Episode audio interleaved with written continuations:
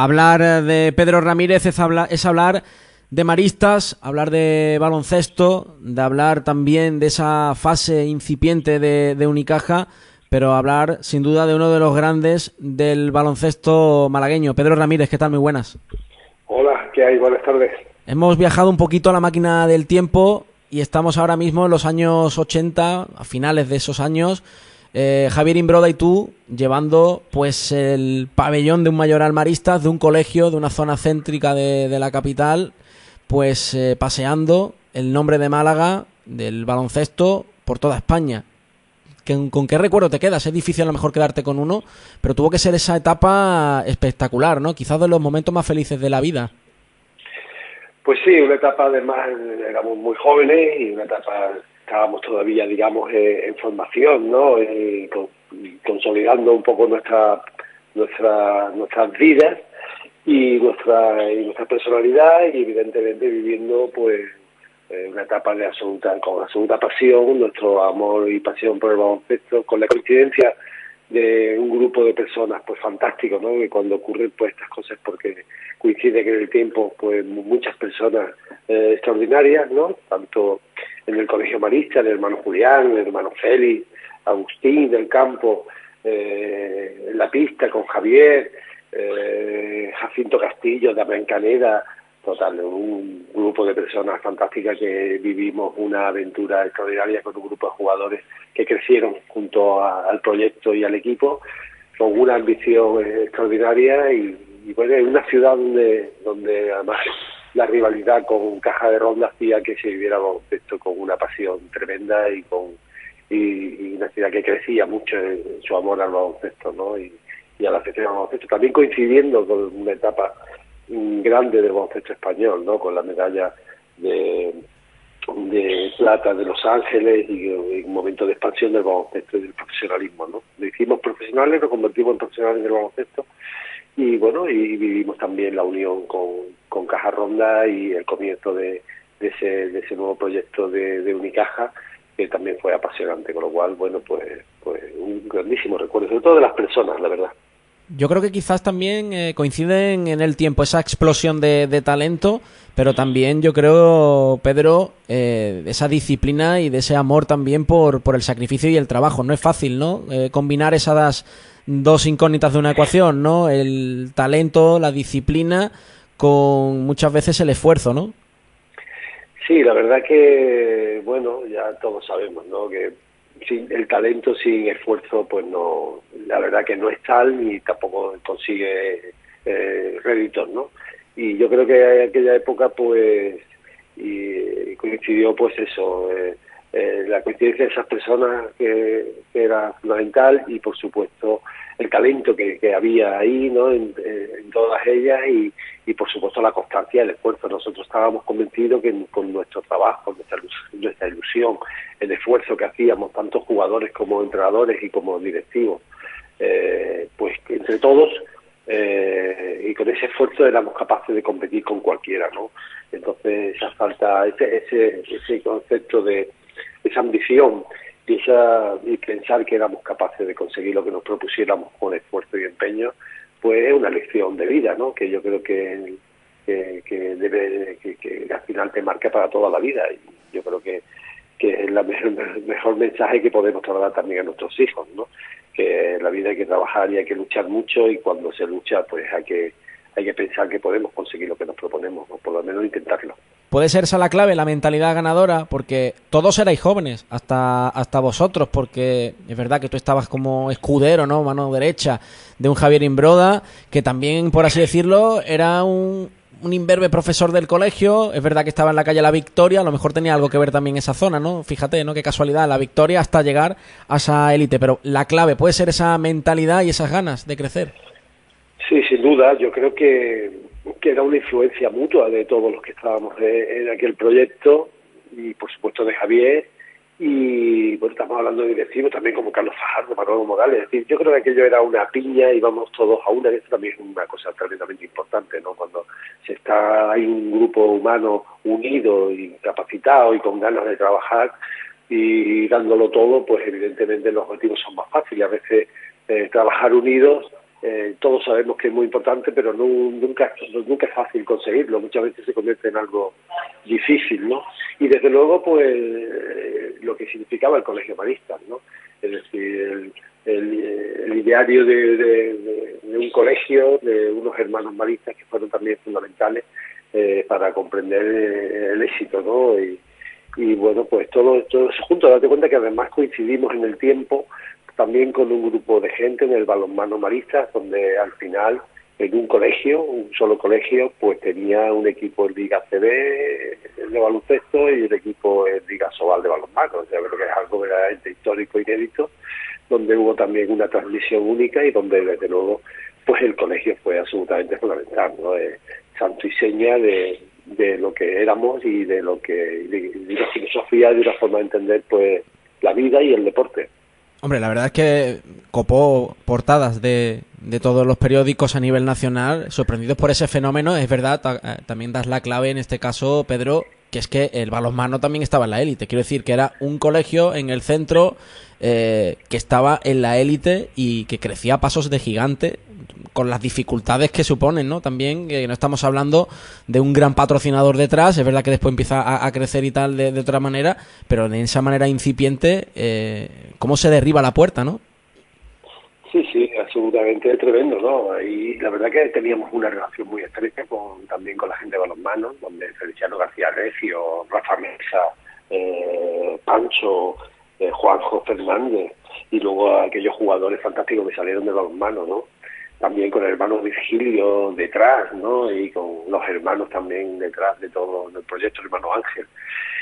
Total, yo creo que, ya te digo, una coincidencia de gente y de personas que interactuamos, que nos enriquecimos, nos enriquecimos entre todos eh, muchísimo eh, en esa interactuación y que se produjo un fenómeno que muchas veces lo decimos y la verdad que es verdad, ¿no? Si esto fuera Estados Unidos ya la película ya la habríamos visto, ¿no? En las carteleras. Me ha quitado la siguiente pregunta, Pedro, porque es verdad que hace poco se produjo ese aniversario, esos 30 años de la gesta histórica, pero no solamente eh, en el panorama malagueño, sino nacional. ¿Por qué no tiene un documental la historia de, de Mayoral Maristas? Porque es tremenda. Es que da para película, ¿eh?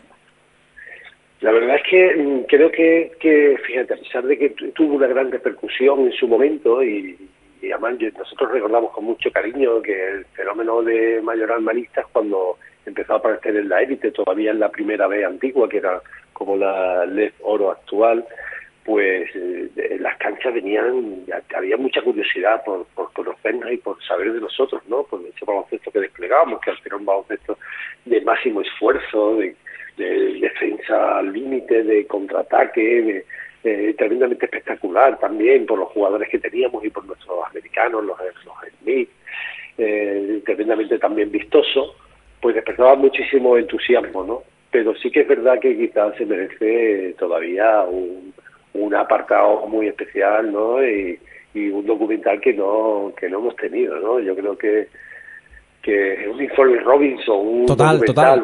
se merece algo más porque fue algo singular y único en la historia del deporte español.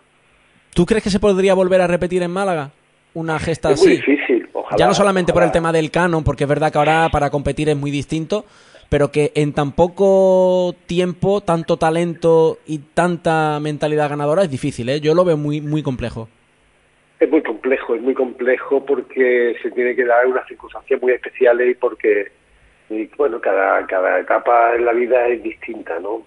Eh, evidentemente, pero que de un colegio, pues, eh, acabe habiendo un equipo profesional de la liga de la máxima categoría de nuestro baloncesto, del balonmano y eh, además a la vez, pues yo creo que es algo difícilmente repetible, no solamente en Málaga, sino yo creo que yo diría que casi en ningún sitio, ¿no? O sea que esto es muy complicado y ojalá, ojalá se produzca y lo que está claro que el talento sigue existiendo, sigue estando y las, ganas y las ilusiones y ojalá pues vuelvan a coincidir y si es en Málaga mucho mejor y volvamos a verlo. De hecho, eh, lo que sí vemos son otras iniciativas fantásticas, ¿no? En clubes que están trabajando fenomenalmente bien, también haciendo un esfuerzo de la base tremendo, ¿no? Como pues en Málaga hay muchísimos clubes de baloncesto que trabajan la formación estupendo, desde la Escuela de los Guindos, el Club el Palo, o lo que se, el trabajo que se está haciendo en Estepona fantástico, en Alaurín.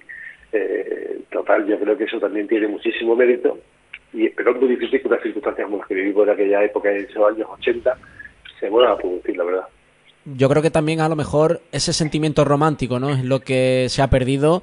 Ahora todo el mundo eh, tiene a un niño en casa que juega al baloncesto y pronto los padres, su entorno quiere que se convierta en el próximo LeBron James quizás puede estar también ahí uno de los fallos, ¿no? Cómo se pueden estropear algunos por porque no se le puede decir desde pequeño este chico va a ser una estrella y quizás ese grupo de jugadores es verdad que eran jóvenes, vosotros también, pero teníais claro cómo se tenía que crecer con, con pasitos, ¿no? Poco a poco. Sí, evidentemente los padres en aquella época lo veían con otra distancia, ¿no? La actividad deportiva de sus hijos y, con menos expectativas de, de convertir en profesión eh, una actividad absolutamente no de hobby no y de, actividad sin ánimo de, lucro no y hoy día pues sí hay mayores expectativas porque evidentemente ha cambiado mucho el mercado y bueno se ha profesionalizado mucho el deporte y el deporte nada tiene que ver eh, cómo está funcionando en la actualidad como en aquella época no pero evidentemente muchas veces esas actitudes lo que hacen es distorsionando absolutamente todo, incluso muchas veces jugadores con un enorme potencial eh, acaban estropeándose precisamente por intentar eh, ir demasiado deprisa y no darse cuenta que el deporte es un medio para la formación integral del individuo y para también ser feliz y hacer algo porque simplemente porque te guste para disfrutar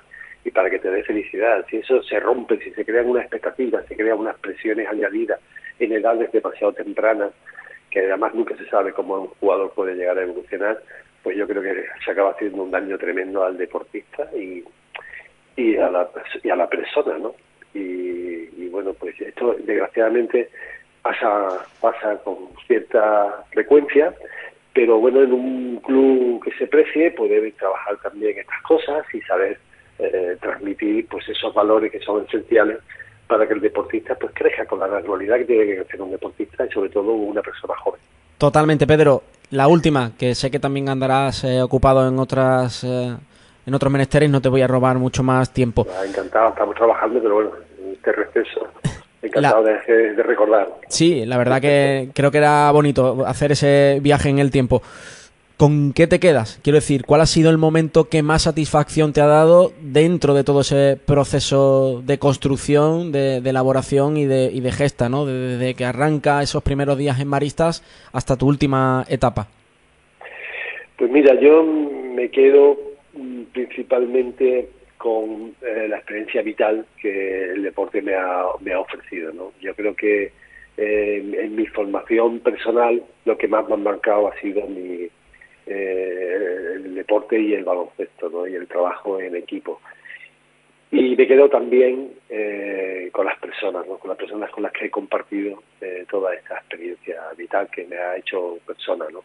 Y me quedo con, pues con Javier Imbroda, con Jacinto Castillo, con Damián Caneda, con, con no sé, Manolo Morales, con hermano Julián, total, con tantas y tantas personas que Nacho Vera, total, me quedaría corto, ¿no? Y es, malo entrar en decir nombres porque siempre se te olvida alguno, ¿no? Yo me quedo con las personas que han marcado en mi vida y que, y que me han enseñado lo que soy a, la actualidad, ¿no? Es decir, que creo que el deporte es un medio extraordinario pues para formar a las personas.